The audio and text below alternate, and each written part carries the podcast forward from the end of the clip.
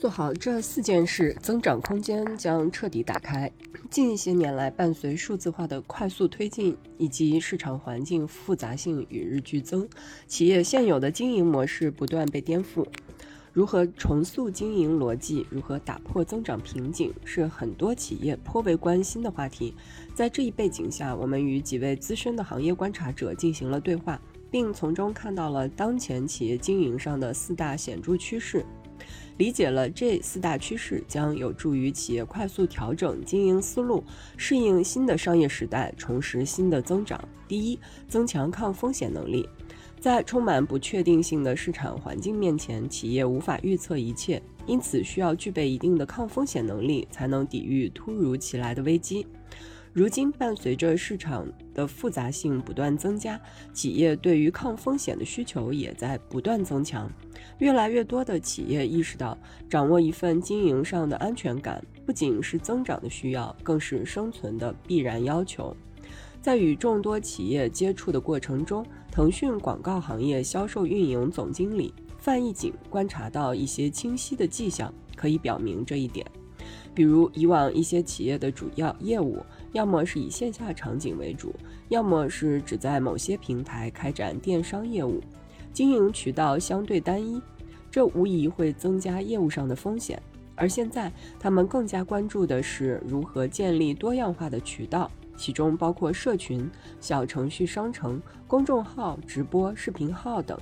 搭建起一套进行私域触达和交易的矩阵，以此来提升自己全面服务用户的能力，从而降低经营风险。一些传统渠道也正在经历着彻底的数字化改造，以提升对新商业环境的适应性，从而提升对抗新风险的能力。比如，门店导购。在很多企业的传统思维里，导购承担的仅仅是推销商品的角色，而实际上，作为企业经营中离消费者最近的一环，导购的价值远不止如此。在数字化赋能之后，他们可以借助多种数字化工具，在私域场景里为消费者提供定制化的产品和服务，建立起品牌与消费者之间的高效连接。同时，也大大提升了转化效率，推动企业实现稳定的生意增长。第二，提高投资确定性。大投入、广撒网的时代一去不复返，在营销预算愈发紧张的当下，企业更加期待透明化的投资收益，普遍希望将有限的资金花到刀刃上，提高经营效率，捕获确定性的增长。腾讯在线视频商业化。部总经理王伟观察到两个明显的变化：一是广告主花钱更谨慎了；二是他们对创新性的要求更高了。从最早纯粹的品牌广告发展到现在更追求效果。伴随着数字技术的进步，一些营销科学手段正在帮助企业实现这一目标。越来越多的企业在经营过程中乐于应用科学营销工具，让自己的投资组合更加健康。有数据可以证实这一点。首席营销官理事会报告，近百分之七十成员在增加对营销技术的投资。同时，根据德豪、WARC 和布里斯托大学的数据，营销技术行业价值。一千二百二十亿美元，年同比增长百分之二十二。在群益中国首席投资官迪飞看来，科学营销凭借更好的数据表现，已经成为行业普遍认可的一套逻辑。头部平台基于自身的全域能力推出的营销科学工具，其效果在大量经营实践中也得到了验证。虽然不同企业的具体侧重点不同，但实际上都在沿着。品效销的大逻辑去做，花出去的每一分钱都会被追踪，最终目标是实现 ROI 的最大化。哪里有透明度，哪里就有投资。追求曝光带来的转化，关注更加健康的 GMV，成为一种新的趋势。翻译锦称，这也促成了腾讯推出自己的营销科学产品，基于从结果到过程，从投后到投前的理念。整合全域数据能力，成为为企业提供更加智能化、一体化的投放系统等，助力他们实现全域的科学运营。核心逻辑就是提升企业的人货匹配能力，用更系统化、数字化的方式，更高效地帮助他们找到正确的人。这些工具背后，各大营销平台纷纷在优化升级 AI 大型大模型上持续加码，而这也是营销技术的一个重要演进方向。以前营销做的是资源整合，现在是基于大模型的科学性投放。对数据的深刻理解，让千人千面的精细化营销成为可能。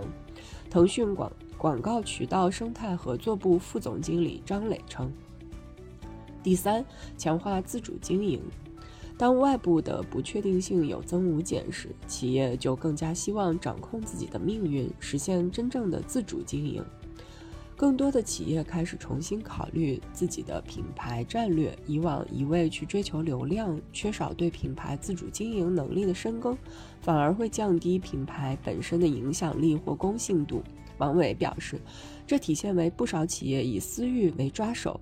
开启全域经营的新思路，比如他们通过小程序、公众号、视频号等多元化阵地，搭建起立体的私域运营体系，其实就是希望能够把更多的资产掌握在自己手上。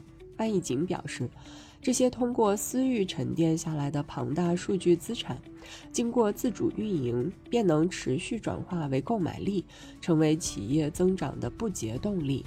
当然，在拥有一定自主自主性的基础之上，企业在经营方面的基本功仍然不可或缺。毕竟，工具的应用越来越普遍，技术构成的门槛越来越低。同样的数字化基础基础设施摆在面前，如何用好它们，让它们在适当的经营环节发挥最大的价值？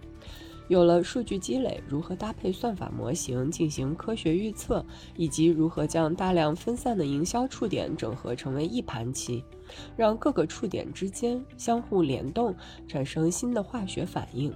现在真正到需要整合的阶段，从曝光层面到内容营销，从短视频直播再到私域，没有一定的整合经验是做不好的。张磊称。这些其实都对企业经营能力提出了不小的考验。综合经营能力更强的企业，就更容易掌控自己的生意。迪飞表示。最后也是第四点，掀起组织再造。在数字化的浪潮下，组织再造势在必行。组织架构上的优化调整，更能够助力企业提高经营效率。这是因为通过全域经营来实现科学增长是一项复杂的工程，这其中不仅涉及到部门墙的打通，企业需要调动从总部支持部门到一线销售人员的各个环节，让组织内各项能力和资源能有效整合、协同和流转，同时还涉及到预算结构的调整。为此，企业有必要将全域经营提升到 CEO 工程的战略高度。如何花钱？谁应该花钱？花钱的频率怎么定？这些都需要企业一把手来负责。各个环节的效果透明化，虽然提高了效率，但对中高层来说，他们会担心是否背上了新的 KPI，这就会让他们的工作变得更有压力。因此，提高中高层的理解和沟通非常重要。李飞称。这种组织再造的需求还延伸到了企业外部。向外看，企业需要构建新的合作生态，充实自己的朋友圈，利用企业间的深度融合来完善全域覆盖的链条。因此，如何灵活调整组织结构，才能在企业间建立高效连接与资源资源整合的通道，是企业迫切需要思考的问题。